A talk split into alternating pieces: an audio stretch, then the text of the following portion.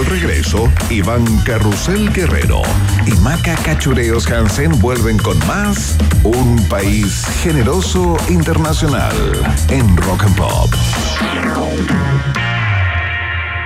Rock, rock, pop, pop, rock, rock, pop, pop, rock, rock, pop, pop, rock, rock, pop, pop, rock, rock, pop, pop, pop, pop, pop, pop. Es la hora rock and pop. Siete, un minuto. ¿Por qué dudar del buen corazón de un bombero? Porque al salvar vidas exponen la suya, estresando su corazón. ¿Por qué creer en un estudiante? Porque Daniela, junto a su profesor, desarrollaron EDCA, un programa de evaluación de riesgo cardiovascular que ayudará a miles de bomberos. ¿Y por qué nos preguntamos todo esto? Porque preguntarse es el inicio de toda investigación. ¿Tus por qué? Donde Chile más los necesita. Admisión 2024. Universidad Autónoma de Chile. Más universidad. Gran Arena Monticello presenta 17 de noviembre. Dios salve a la reina. Primero de diciembre, homenaje a George Michael por Robert Barco. En noviembre ven al Super Miércoles Digital de Monticello y te podrás llevar lo último en tecnología y 20 millones a repartir. Por tu visita y en cada juego obtendrás cupones para participar y ganar. Escápate a Monticello. Apuesto te va a gustar. The Cure vuelve a Chile. Shows of the Lost World Tour. Presentado por Entel y Scotia. 30 de noviembre, Estadio Monumental. Entradas en ticketmaster.cl. Nuevas entradas, cancha general disponible. No te pierdas el regreso de Robert Smith y su banda. Más información en dgmedios.com. The Cure en Chile. Así es como llegas a Enjoy. Y así es como te puedes ir de Enjoy. Crucero solo necesitas ser Enjoy Club, porque en Enjoy regalamos 2.000 viajes en cruceros al destino que tú quieras. Para participar, solo debes hacerte socio Enjoy Club, registrarte en enjoy.cl y acumular puntos jugando en nuestros casinos.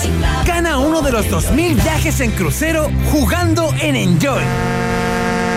Grúa 24-7. Seguro Falabella. Chequeo a domicilio gratis. Seguro Falabella. Ya, ¿y si quedó en pana? Seguro Falabella también. Beneficios. Contrata tu seguro de auto full cobertura con hasta 25% de descuento. Seguros Falabella. Estamos contigo.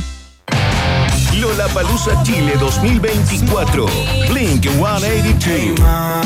Faye. Sisa. Sam Smith. Arcade Fire. Limp Bizkit. Muchos más. 15, 16 y 17 de marzo, Parque Cerrillos. Entradas en Ticketmaster. Si estás pensando dónde ir para tus vacaciones 2024, si lo único que quieres es información de conciertos y festivales, y si a la actualidad del día necesitas agregarle las mejores canciones de todos los tiempos, Escucha todos los panoramas y rutas para viajar que tengo para ti, junto a las noticias de cada jornada y los datos sobre conciertos y festivales que necesitas. La primera parte del día la recorremos juntos en la 94.1. escucha Rock and Pop con Fran Jorquera. De lunes a viernes, de 10 de la mañana a 2 de la tarde. Solo por Rock and Pop y rockandpop.cl. 94.1. Música 24-7. Te busco. El 30 de octubre de 2003 me atropellaste en Colón con Domingo Bondi. Fue mi culpa. Casi muero. Después de 20 años quisiera hablar contigo. Puso un aviso en el diario y ya está ah, pegado afiches para tratar de ubicarlo. Una mujer busca al hombre que hace 20 años la atropelló en la En un diario, Catalina May busca al hombre que hace 20 años la atropelló. Un accidente en que casi perdió la vida. Te busco. El nuevo podcast policial de las raras y Podium Podcast. Escúchalo en Spotify o donde escuches tus podcasts. En Rock and Pop, Iván Acapulco Guerrero y Maca Cachagua Hansen vuelven a colorear la plurinacional bandera de un país generoso internacional en la 94.1. 21 de marzo aterriza Placebo en Colombia en el festival Stereo Picnic. No vienen a Chile, pero acá vamos a hacer el llamado. Esto es The Bitter End en Rock and Pop.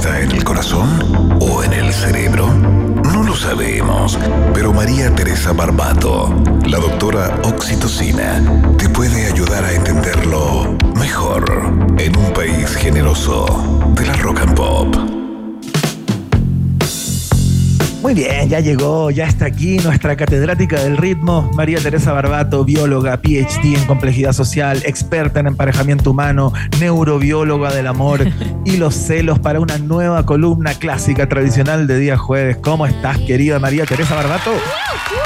Bien, aquí estamos. Eh, dura la semana, pero bien, ya se va a acabar, ya se va a acabar. Muy bien. ¿Por qué ha sido tan dura, María Teresa? ¿Por qué ha sido tan dura para ti? porque, porque ya estamos eh, como fin de año, entonces eh, harta exigencia, digamos, de varias partes. ¿Dónde está ese research? ¿Dónde está ese piloto? ¿Dónde está ese paper? No, yo siento ¿Dónde que están este- las notas subidas? esta semana, esta semana debió haber tenido un feriado. O deberíamos Sí. trabajar hasta el jueves. Sí, sí, hasta hoy sí. día. Por eso es jueves viernes. hoy Pero, día. pero estamos bien, estamos bien. Dentro de Oye, voy a plantear acá eh, una, digamos, voy a hacer una petición. Eh, yo creo que para los profesores y profesoras de nuestro país, diciembre debiera tener un sueldo extra. Eh, a propósito de la cantidad de trabajo que, que- que tienen. Así que echo a correr eso en redes sociales y eh, me escondo. y me voy, me retiro lentamente. Y me retiro lentamente. Sería bueno. Oye, manso Sería bueno, tema, me encanta ¿Por qué este estamos tema. escuchando Dreams, María Teresa Por Barbato? el tema que se viene, que es los sueños, pero no fantasías, son sueños. Entonces, cuando ¿qué hablamos cuando hablamos de sueños? Hablamos de esta alis- alucinación que ocurre cuando nosotros estamos durmiendo y, y generalmente nosotros siempre soñamos, pero cuando nos acordamos del sueño estamos en una etapa REM del sueño, o sea, en un sueño profundo y son, esos, son esos sueños que lo hacemos un poquito consciente y que los podemos estudiar. O sea, tenemos que pensar que estudiar el sueño es sumamente difícil porque es algo como que eh, es acceder a un inconsciente. Entonces, la mayoría de los estudios sobre el sueño son estos sueños que uno se acuerda, que uno está en etapa, ¿no es cierto?, REM, en una etapa profunda donde se activan muchos movimientos oculares rápidos, etcétera, etcétera. Y esta alucinación de qué se trata, qué es un sueño en el fondo, es una simulación de la realidad. Eso es lo bien interesante, pero no es cualquier simulación de la realidad, es una simulación de angustia en contextos seguros.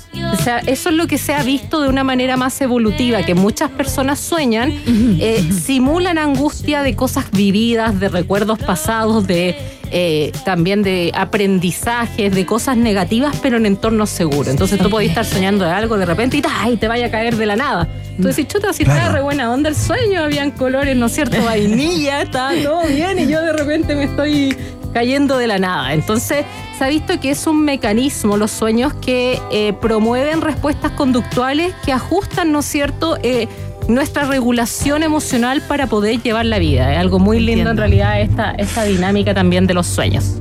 Oye, ¿cachai? Que yo escuchaba hace dos días atrás, escuchaba un programa de radio acá en Ciudad de México, de una radio que me gusta mucho, que se llama Radio Chilango. Y Está la, buena.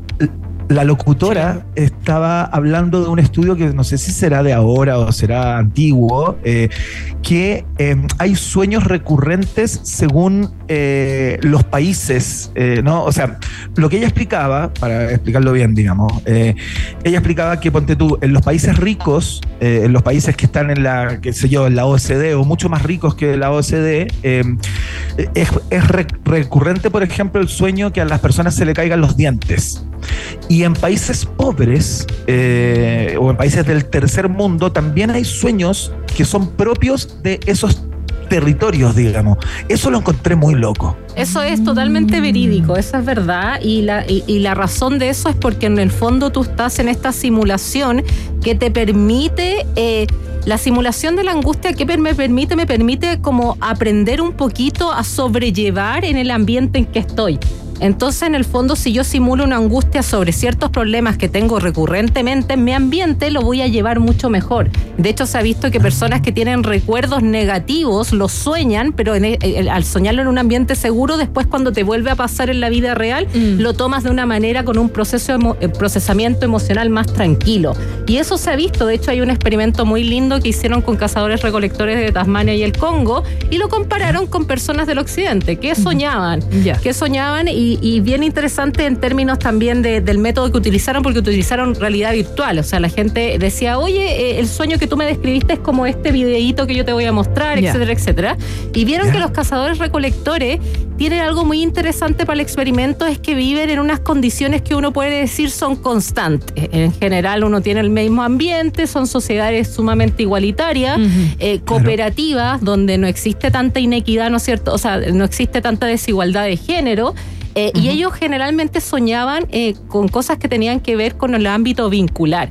Y también soñaban mucho con el de perder a los hijos en la primera etapa de vida y con la muerte en esas primeras etapas, que es lo que ocurre también en la vida real. Y lo compararon con sueños también del occidente en personas que eran clínicas, o sea, personas muy ansiosas, eh, y también personas no clínicas, pero que suf- sufrían muchas pesadillas y se dieron cuenta que realmente el contexto sí influye mucho en tus sueños, sobre todo Entiendo. en comparación de esto. Entonces, Porque hay, hay personas que dicen, ya, soñé con que se me cayeron los dientes y van, ya, y, y buscan el significado que significa que al- alguien en tu familia va a morir o te va a llegar plata, cosas cosa- así. claro, claro. Pero no es eso, No es, el eso, subconsciente. tiene- el- en el fondo el cerebro, eh, es que el cerebro nos ayuda de tantas maneras a tener estos signos cognitivos para generar intuiciones para sobrevivir a nuestro medio y uno de esos es como el sueño. El sueño es como, mira, te voy a simular algo que te puede pasar. eh, y para que no te pase y no genere una ansiedad en, el, en la realidad, generémosla en esta simulación. Entonces después cuando te pasa, obviamente cuando te pasa puede ser terrible igual, pero te prepara para eso. Entonces en el fondo... O sea, de alguna manera son como mecanismos de protección Exacto. los sueños, ¿no? Exacto, sí, es algo muy romántico en, en ese sentido, darle un significado universal al sueño, más que, como decía la maca, encontrar quizá un significado más individual a, cada cosa. Eh, hay una universalidad como mecanismo de defensa. Entonces, eh, a pesar de que podemos tener una misma protección universal, como, de- como decía y tú también, y ahí la maca, eh, a medida que yo me muevo en distintos ambientes, voy a soñar también distintas cosas porque son distintas cosas lo que me angustian en distinto y tenemos que pensar que la angustia es un sentimiento que me permite estar en una eh, eh, fisiológicamente en una lucha y huida. Esa, es un mecanismo de defensa también. Entiendo. Que este, María este- Teresa. ay, perdón, es este mecanismo que te salta cuando tú tienes como crisis de ansiedad. Es como, Iván, es como este mecanismo de la ansiedad que, te- que, que es ante una crisis que en cualquier momento tu cuerpo va a saltar y es cuando se te mantiene en el tiempo. No, es terrible. O sea, cuando se te mantiene en el tiempo, nosotros hablamos ya de un estrés crónico y el estrés crónico ya está relacionado con menor calidad de vida, disminución de los telómeros, que son estas estructuras que protegen nuestros genes. o sea, eh, eh, eh, es terrible, pero la ansiedad en sí a nosotros no, no- nos permite, ¿no es cierto?, esta protección. Entonces, eh, es verdad que uno cuando habla de ansiedad siempre se imagina lo peor, que es como, oh, la persona más ansiosa, pero en realidad la ansiedad también nos ayuda a que nuestro cuerpo se prepare eh, para algo, ¿no es cierto?, del que no tengo control. Un, eh, un poco eso, o sea... Oye, María Teresa, ¿qué, qué, qué está pasando, qué está ocurriendo cuando una persona, por ejemplo, y voy a poner mi caso personal, eh, no recuerda hace mucho tiempo sus sueños? Por ejemplo, yo hace mucho rato que no tengo un sueño así vívido que en la mañana despierte y lo pueda como, como eh, digamos, dibujar, ¿no? ¿no? No me acuerdo de mis sueños. ¿Con- ¿Con qué tiene que ver eso? Que uno no recuerde sus sueños y que uno sí los recuerde. Es con la profundidad del sueño. Generalmente si tú tienes menos periodos REM, que se le llama esta profundidad del sueño, es más probable que tú te acuerdes del sueño. Que no sueñes o no te acuerdes de eso no significa que no soñaste. Muy probablemente sí soñaste y muchas de esas simulaciones están en tu inconsciente. Eh, muchas veces nosotros confundimos en la psicología eh, eh, porque es lo que podemos estudiar como lo consciente con lo inconsciente, pero hay muchas cosas eh, de las cuales hablamos y de las cuales estudiamos que probablemente están en nuestro inconsciente constantemente y que claro, que debemos acceder un poco más para estudiarlas, pero es sumamente difícil. Entonces yo te recomendaría que quizás tenéis que descansar más. Eso, eso. Quizás. O sea, los sueños se recuerdan en momentos de profundidad. Sí, digamos. sí, sí, sí. Ahí tú recuerdas y lo podí, y, y lo, lo entretenido que pasa es que de repente tú te acordáis súper bien la historia cuando despertaste y después, no sé, te vayas a tomar un café y lo olvidaste. Claro, a mí me decían que había que anotarlos. Pero no por, no iban porque tenga un significado, no, sino que anótalo para saber cómo está tu ansiedad, cómo, qué es lo que estás proyectando, con qué te quedaste antes de dormir. Eh, cuando vayas a dormir, no tengas el celular en la mano por lo menos media hora antes para que mm, a mí a veces me pasa que leo una noticia y sueño con la noticia. claro. No. sí, terrible. Eh, sueño con todo. Así sí, que, es que en el fondo esta simulación tenemos que pensar que, a ver, la ansiedad es este sentimiento que es provocado por ciertas emociones como los miedos, también los, los temores y hasta la sorpresa.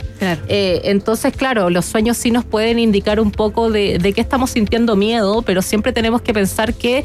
eh, Queramos o no, ese sueño puede ser muy común en muchas personas porque estamos inmersos en un mismo ambiente y queramos o no, muchas respuestas conductuales tienen que ver con eso, con el ambiente. ¿Y qué significará soñar con, con la jefa o el jefe o con el Oh. compañero de pega? ¿Es porque tienes un problema no resuelto o hay una tensión ahí que el sueño ser algo ahí. quiere decir? Puede ser ahí que sea, o sea, eh, yo creo que tiene que ver con, con la ansiedad del trabajo también. Puede ¿Te ha ser pasado? cosa- Mira, tiene me miró con cara de sí, me ha pasado. No, sabes que no me ha pasado, pero me ha pasado el, el que me caigo me ha pasado Ah. o que o que me atropellan porque soy siempre camino y ando mucho en lo, en transporte público y siempre y he visto cosas que es como ya esperar tres segundos eh, la luz verde, Sí, por ejemplo, porque siempre pasa un loco así eh, y eso queda yo creo en el inconsciente y de repente sueño con eso. y Iván, ¿tienes tú algo recurrente?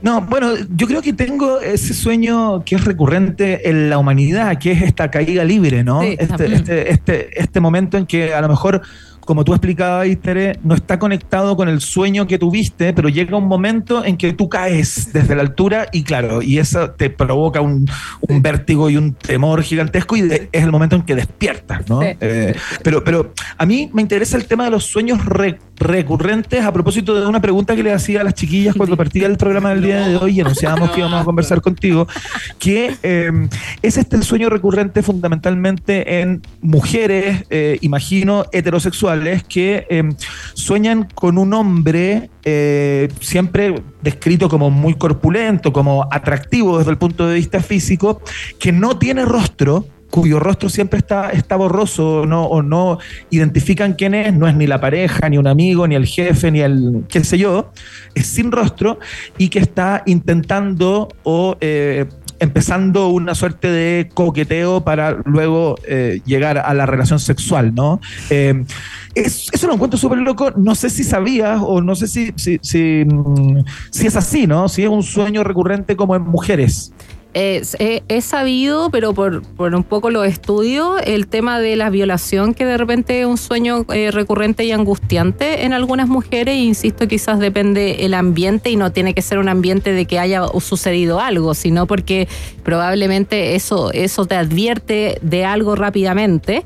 Eh, y también lo otro puede ser fantasía que ya Mm. creo que hay que diferenciar que el sueño nosotros estamos hablando de una simulación, una alucinación de la realidad eh, y la fantasía igual puede ser una proyección de una realidad consciente. Entonces uno, eh, para dividir un poco, uno es... Pero que se da en el contexto del sueño. también. Exacto, que se puede dar en el contexto del sueño, pero ahí uno puede estar como fantaseando y después, y después te vas al sueño. Eso también ocurre. De hecho, muchas personas que ayuda a dormirse es que tú te imagines una historia.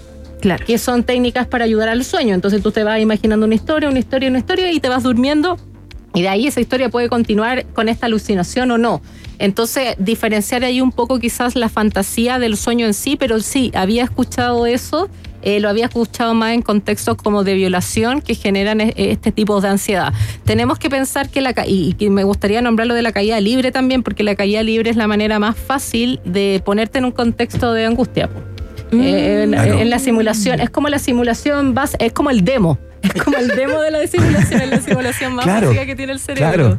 Sí, o, o en Es otros increíble. contextos la, eh, el- la araña, si tú tienes alguna fobia o algo que es la, es, Mm. es la parte un poquito más, más rápida, ¿no es cierto? No es que nos estemos protegiendo porque nos vamos a caer, no tiene que ver con esa literalidad, sino porque tu cuerpo Claro. que- quiere generar eh, en un contexto de incertidumbre que te genera angustia rápidamente y que te prepare. Y obviamente en periodos de estrés estos, estos sueños se pueden transformar en pesadillas. Pero cuando Claro. uno habla de la pesadilla es que tú ya mantienes constante la ansiedad. Sí. Entonces no estáis logrando el contexto bonito vainilla de que estábamos hablando antes. Entonces Mm. como que son personas que eh, se puede decir que es una misadaptation que se llama en algunos textos, que es como funciona súper bien tu mecanismo de protección, pero se nos fue para el otro lado. Claro, son personas claro. no clínicas, pero se nos fue, se nos fue de las manos, digamos. el- ¿Ustedes más o menos en qué proporción recuerdan lo que sueñan? Por ejemplo, de los siete días de la semana se supone que uno sueña todos, eh, todos los días o cada vez que duerme, incluso en una siesta puede soñar también. Eh, ¿En qué proporción recuerdan sus sueños, más o menos? De los siete días, ¿cuántos recuerdan? eh, tres, yo creo. Tres, dos. Ah, ya, igual. Sí. Ay, es que ¿Y tú? eh, yo duermo como la ¿Maca? Ah, no. Yo me despierto. yo, me, yo me despierto varias veces en la noche. Eh, yo diría que por noche, de que recuerde uno, mínimo, yo creo que todas las noches tengo que eh, soñar algo, porque como duermo, me despierto siempre, siempre a las 2 de la mañana, me hago mi paseíto, vuelvo a dormirme, pero desde, desde que soy chica, em, por lo menos uno diario. Sí. Ah, ya. Después no me acuerdo, puede que no, pero a veces lo anotaba, porque Claro. cuando, cuando tenía psicóloga iba a terapia, me pedía que lo anotara a ver si podíamos solucionar este tema del sueño. Eh, Deberías volver ¿eh? a la terapia. sí, tú me estás haciendo volver. No, no, no.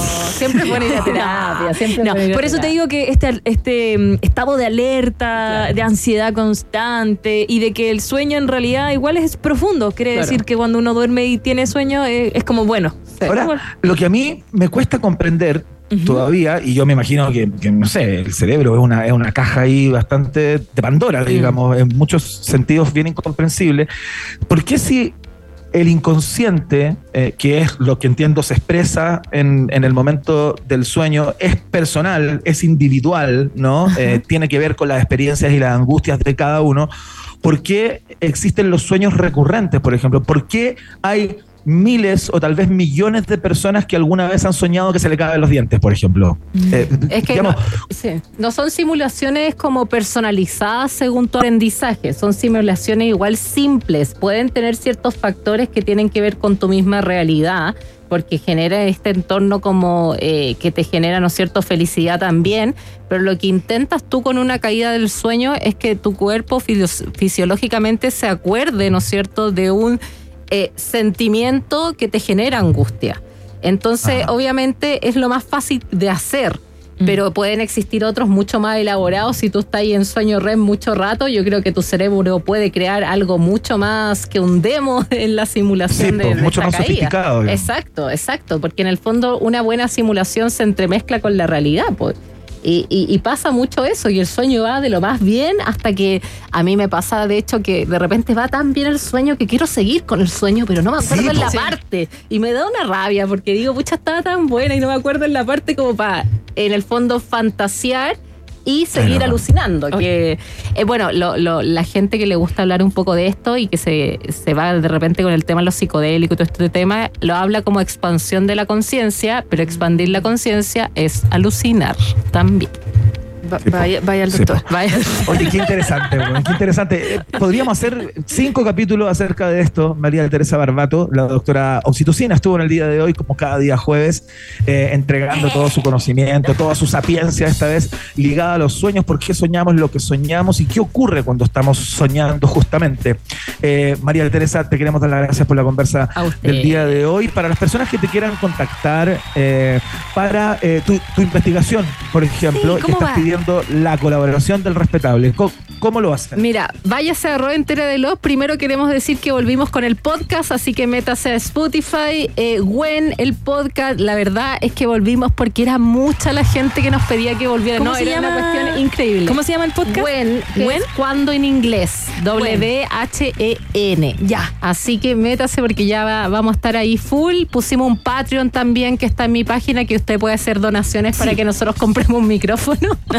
Está bien, es necesario. Y compremos como cositas, que no somos, nosotros no somos del medio, pues, No, entonces pero como que bien. ahí Oye, y, y ahora que vuelve una nueva temporada, ¿de qué van a hablar más o menos el primer Oh, episodio? se viene buena, se Sí. viene buena. Hablamos de masculinidad en el Buen Vuelve y vamos a tener temas buenos, mi historia en Tomorrowland y hartas cositas que pasaron por ahí. Excelente. Muy bien, una mezcla entre vida personal y conocimiento. Interesantísimo, imperdible, ya lo saben. When. Y para participar en el estudio que está haciendo María Teresa Barbato, simplemente se meten en su cuenta de Instagram que es entera de love, como entera de amor, ¿no? Eso. pa- para que participen. Gracias. Una- A usted, sí. un abrazo, Tere. Un abrazo. Tere, te- eh, ñom, ñom, ñom. Eh, Vamos a canción, Iván, ¿te parece?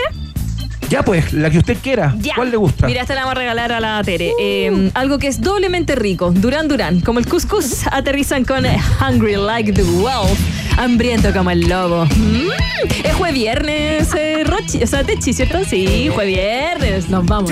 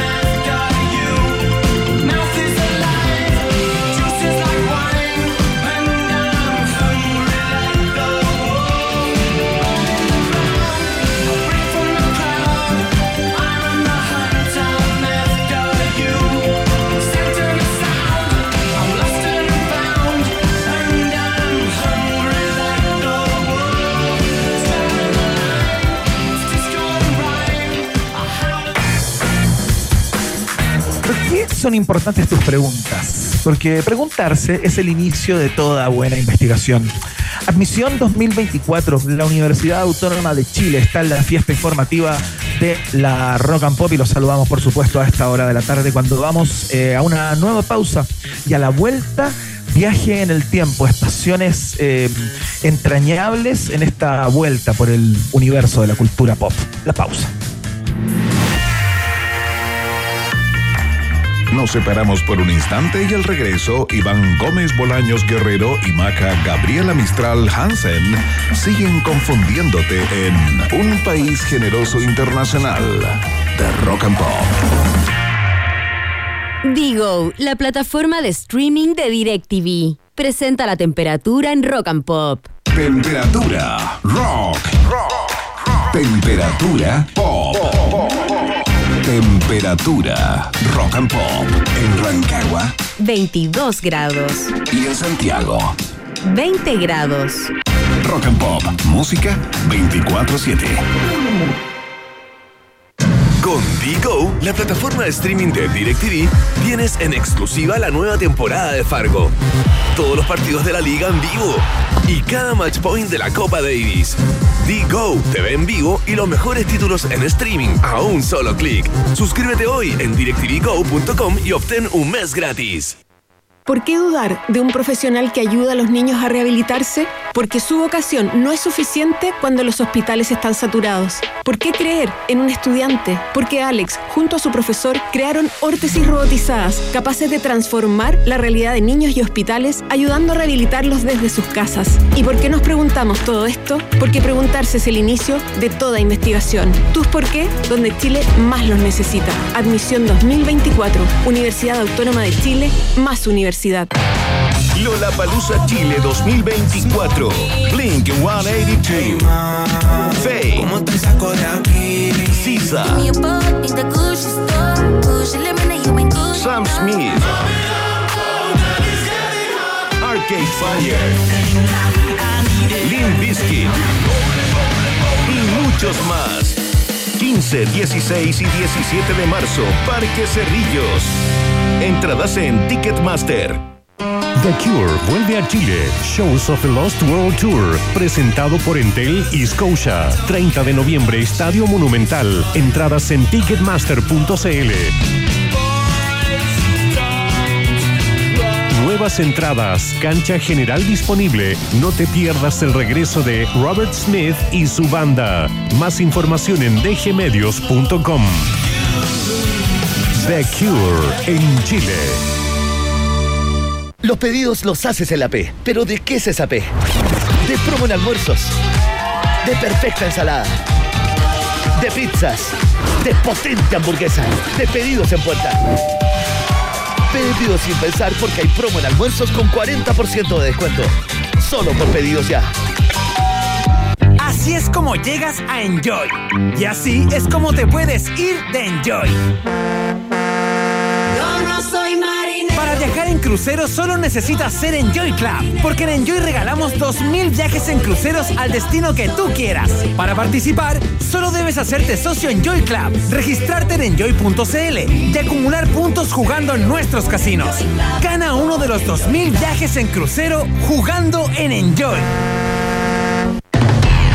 QC abrimos nuestras puertas a increíbles experiencias gratuitas para todos. ¿Para mí? Sí, ¿Y si no soy del Duoc? también eres bienvenido. ¿Y hay actividades para mí? ¿Y para mí? Para todas las personas. Conciertos, talleres, teatro, cine y mucho, mucho más. En sedes Duo QC o vía online durante todo el año. Duoc UC, a puertas abiertas. Todos somos bienvenidos. Suscríbete gratis en extensión.duo.cl.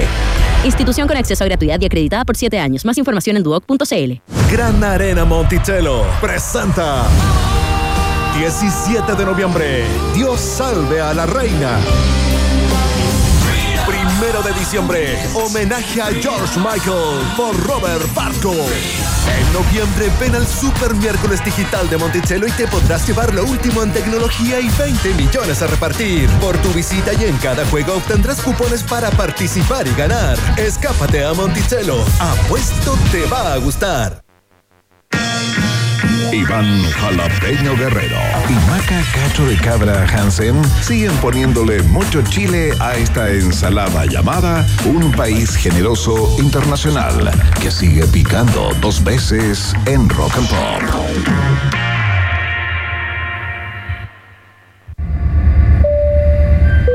Estimados pasajeros, pónganse cómodos y prepárense para el despegue.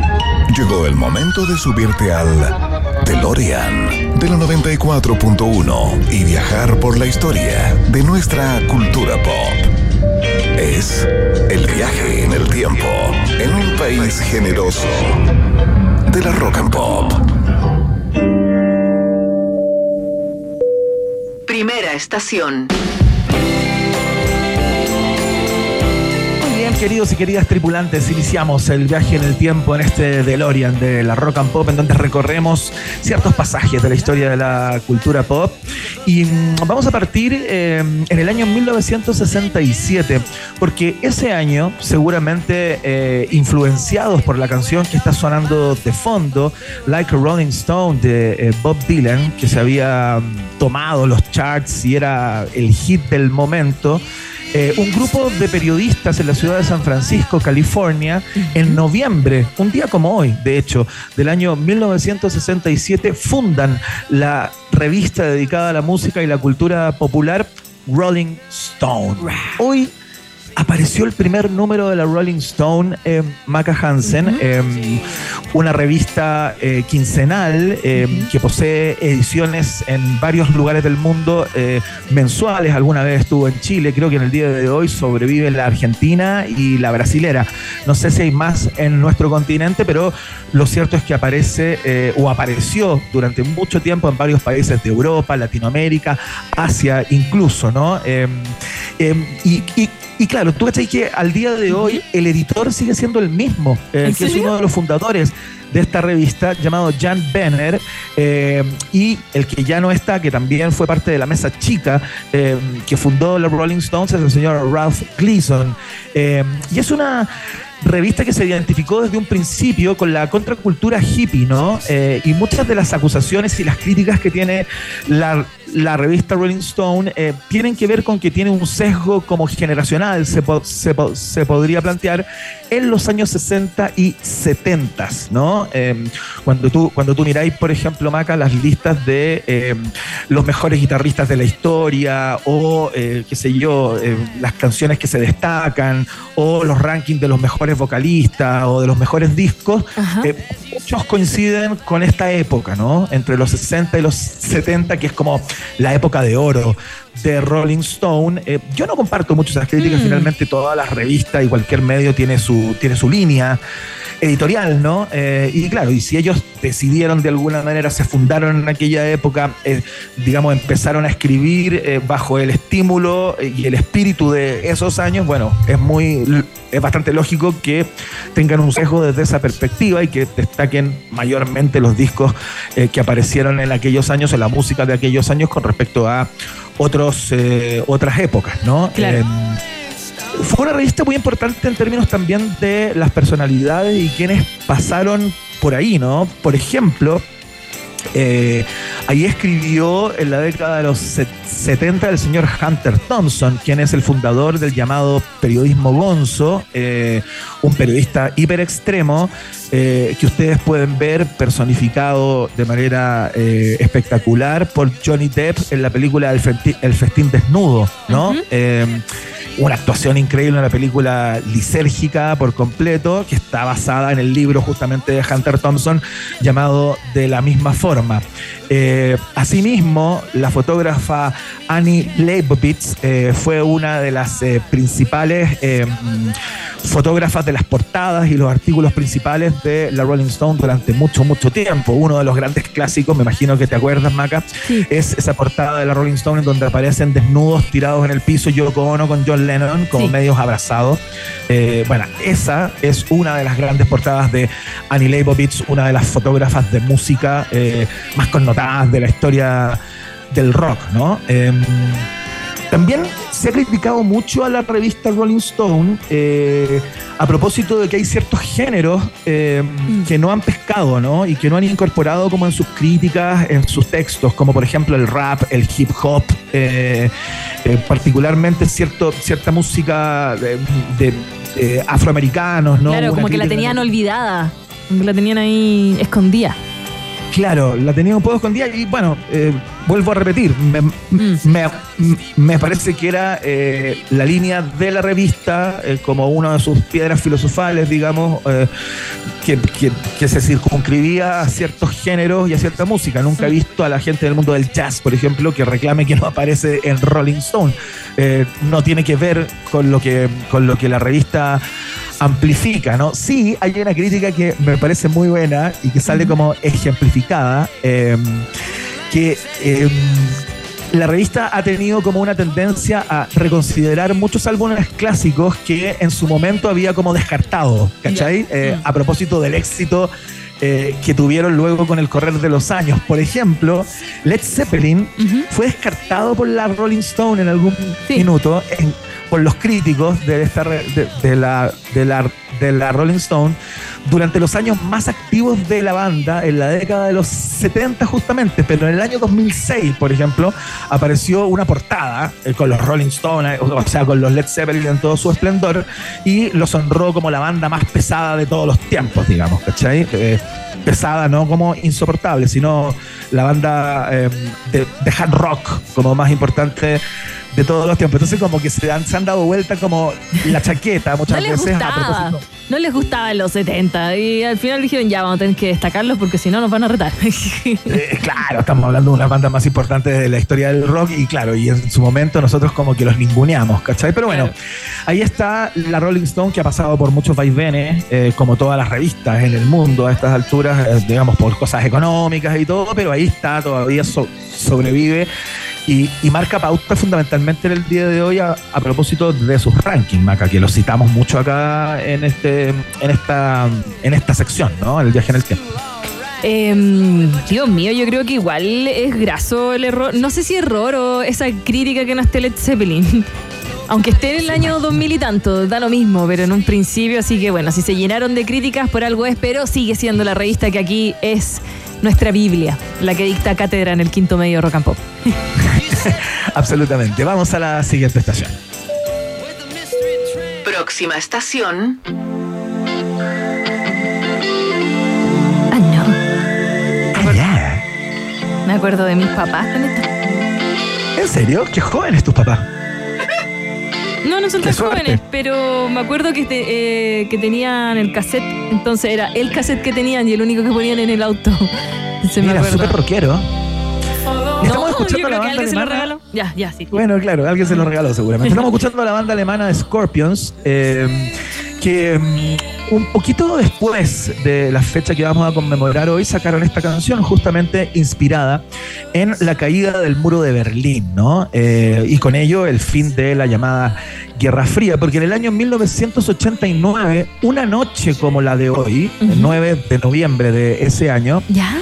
eh, eh, se empezó a destruir el muro de Berlín, Maca Hansen.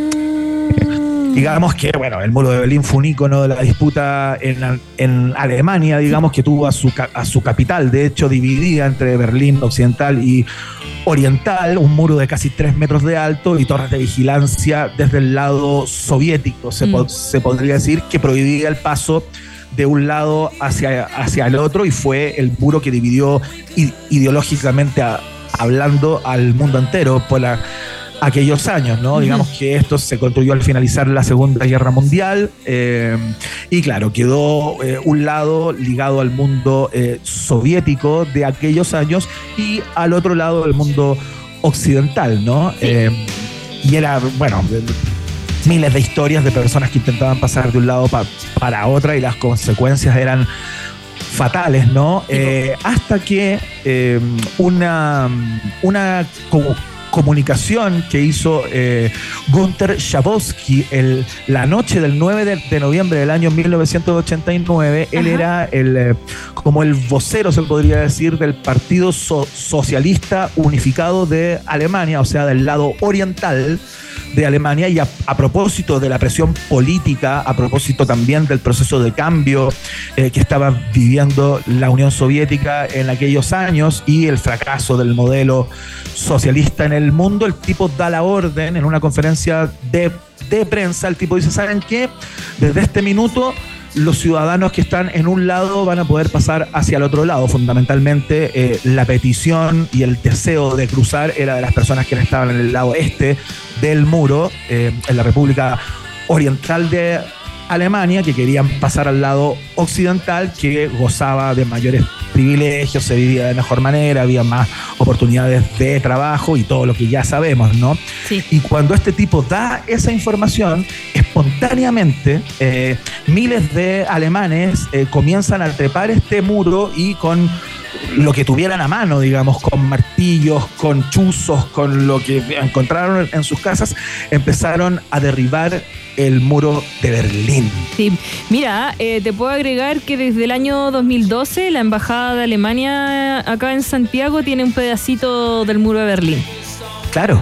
La que está ahí en Y las hay personas, que han, hay, hay, hay personas que han viajado a Alemania y se han traído también su pedacito que se venden como, como, su, como souvenir, ¿no? Eh, digamos que eh, el 13 de junio del año 1990, o sea, un tiempo después de esta fecha que recordamos hoy, comenzó el proceso oficial de destrucción de este, de este, de este muro que terminó el 3 de octubre de ese, de ese mismo año, ¿no? Y claro, Scorpions de alguna manera dio cuenta de ese momento histórico eh, componiendo esta canción llamada Wind of Change, que hace directa alusión a, a lo que fue el mundo antes de la caída y de la expectativa eh, que había con respecto a su demolición definitiva. Así es que recordamos el inicio de la destrucción del muro de Berlín en este viaje en el tiempo de Rock and Pop. Vamos a la siguiente estación a destacar a un personaje que tiene que ver con nosotros, con Chile. Mira. Próxima estación.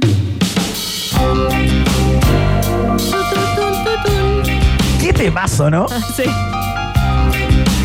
Un temazo gigante eh, que fue creado por el gran Benny Mardones, que nació bajo el nombre de Rubén Armand Mardones Smith en Ohio, un día como hoy del año 1946. Fue un cantante de pop eh, y compositor gringo, pero de origen chileno, fíjate. De origen chileno que se conoció de manera mundial por esta suerte de One Hit Wonder, a pesar de que es un tipo que compuso más de 100 canciones en su, en su historia, ¿no? Un compositor bastante aventajado y destacado que compuso para muchos artistas también. Este single llegó al top 20 en la lista eh, del Billboard, en el Hot 100, y lo hizo dos veces. Ya te voy a explicar por qué estuvo dos veces en ese lugar, ¿no? Y fue el hijo menor del chileno Rubén Mardones Piñez, oriundo de Santiago eh, y de su madre gringa, Betty Smith. Su papá, a raíz de su afro, de, de su ascendencia francesa, digamos, se- se unió a las huestes francesas en la Segunda Guerra Mundial, peleó en la Segunda Guerra Mundial y luego se estableció en los Estados Unidos donde conoce a Betty, que fue la madre de Benny Mardones, ¿no? Eh, inició su carrera este tipo como compositor por ahí a, a mediados de los 70 y compuso canciones para Brenda Lee, para Chubby Checker. eh, y tiene más de 100 canciones eh, que son de él, que son propias, ¿no? Eh, pero claro, tuvo una vida eh, bastante compleja, porque a propósito del éxito, por ejemplo, que tuvo con esta, Into the Night, y eh, de una vida eh, más ligada como al mundo de los excesos y de las drogas y del alcohol, eh, bueno, dilapidó de alguna manera su carrera, su talento. eh, es un tipo que se codió con los más grandes. ¿ah? Este, este tipo estuvo por, por ejemplo, tengo acá que participó en un, en un, en un tributo a Roy Orbison y compartió escenario con John Fogerty, que murió un día como hoy también, con Bob Dylan, con Johnny Cash, eh, y, y- y tocó con los músicos de Elvis Presley, ¿cachai? O sea, hablando de un artista de alto vuelo, eh, que la- lamentablemente a, la- a- a mediados del año 2000 se le dia- diagnosticó el Parkinson eh, y bueno, alguna vez intentó grabar como un documental respecto al éxito de esta canción eh, y, y de, y de como su vida, pero al final nunca fue lanzado. Y, si bien se, se recuperó y se trató su rollo con las drogas y con el alcohol, no logró levantar su carrera nunca. Y son esas carreras truncadas, Maca Hansen, eh, por, por motivos que no tienen que ver ni por el gusto de las audiencias, ni por pasar de moda. De hecho, el tipo era como uno de los grandes exponentes de lo que se llamó el soft rock, ¿no? Eh, donde estuvo Air Supply y, y tantas bandas de ese mismo, de eh, ese mismo corte, bandas como Players también y qué sé yo. Claro. Y, murió súper joven. Joven, a los 73 años, Sí. en el año 2020, eh, en California justamente, a causa de la enfermedad de Parkinson que tenía, como te contaba, desde el año 2000. Así que mm, lo queremos recordar en el día de hoy. Ah, y te quería contar por qué Into the Night había estado dos veces en, ¿Mm? Ah, sí, en la lista, en los primeros 20 lugares del Billboard, porque ocurrió que una radio, eh, una estación de radio en Arizona, ¿Ya? eh, te- tenía como una sección que se llamaba Where Are They Now? Que es como en qué están hoy día, ¿no? O dónde están ahora, ¿no? Eh, y, y se empezaron a, a preguntar qué había pasado con el tipo que cantaba Into the Night. ¿cachai?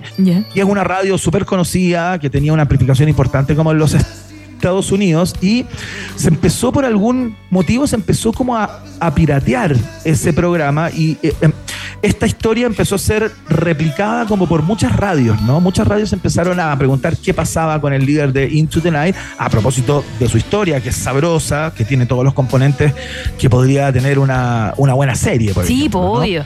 Oye, fue como una, una viralización, como que se, se hizo viral. Exactamente, antes de los virales eh, se produjo como este viral con la canción y muchas estaciones de radio empezaron a, a tocarla, a tocarla y volvió a llegar eh, al- Ay, a qué los bien charts, por él. digamos, fantástico, ¿no? Así que eh, destacamos a, a Mardones. Él tenía 33 años cuando la canción se convirtió en un éxito la primera vez eh, y luego se convirtió en un éxito otra vez en el año 1989. Vamos a la siguiente estación que se me hace que va a tener que ser la última. fíjate. Ay, no, a ver, a ver. Próxima estación.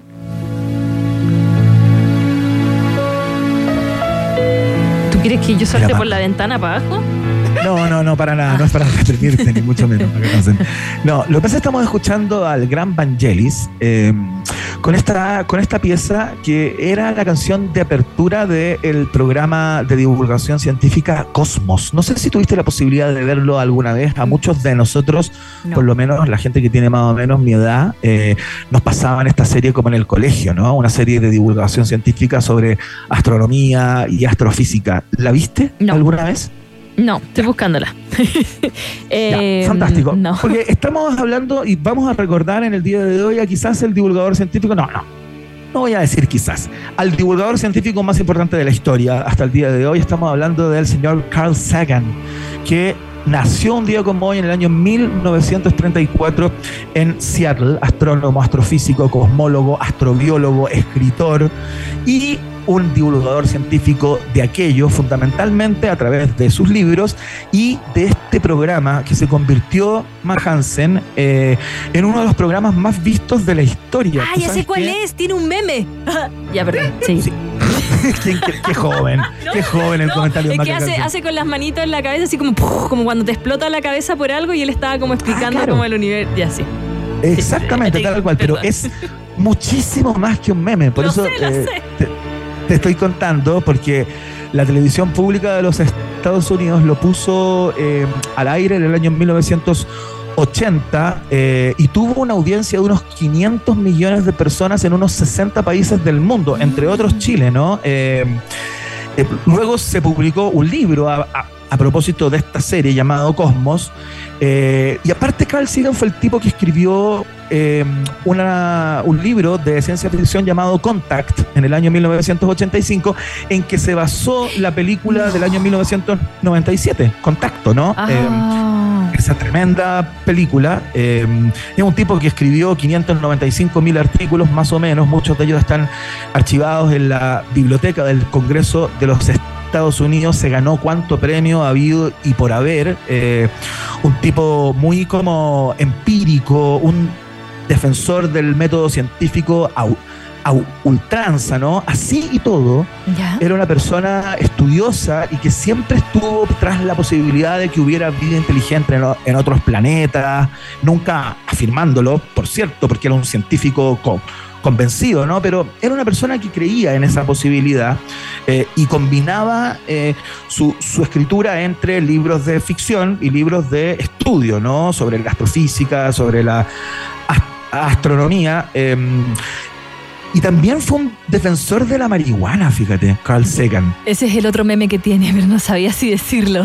po. es que no quería arruinarlo, pero sí. Fue consumidor y defensor del uso de la marihuana. De hecho, con el seudónimo Mr. X, aportó un ensayo sobre la cannabis eh, en el año 1971 llamado Marihuana Reconsidered.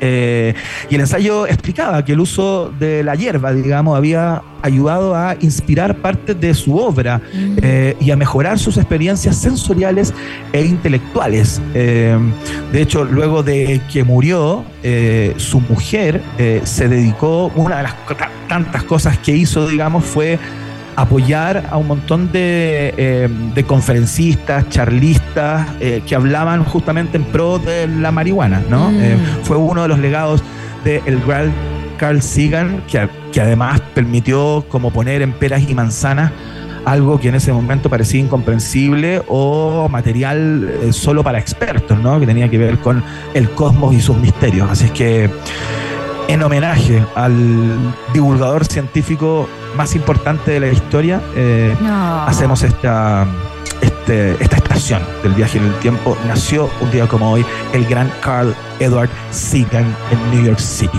Oye, alcanzamos, alcanzamos la última. Vamos, vamos. Ya, vamos. Cortito, porque es menester, es fundamental. Última estación. ¡Ah, no! ¡Por supuesto, cómo no! Termo. Era feliz en su matrimonio, aunque su marido era el mismo. Es 9 de noviembre, ¿acaso no lo vieron en sus calendarios? Es 9 de noviembre. Oye, había gente en Twitter que nos escribía, oye, hoy día es 9 de noviembre, el Día Internacional de Salo Reyes, y ustedes no han dicho nada. Acá estamos, Aquí estamos, por supuesto, porque el gorrión de Conchalí, que hizo célebre esta canción que no le pertenece, pero que de alguna manera la, la, la engalanó con su voz, eh, en una de sus frases dice, cada 9 de noviembre, como siempre, sin tarjeta, eh, le llegaba un ramito de violetas. Luego la hizo en versión jerigoncio, hizo lo que quiso a los Reyes El que con puede, esta puede. canción. Del que puede, puede. Eh, y lo recordamos, por supuesto, al gran Salo Reyes que murió hace, hace poco tiempo, eh, lamentablemente, a, a propósito de, de su diabetes y de todas las enfermedades vinculadas a ese mal.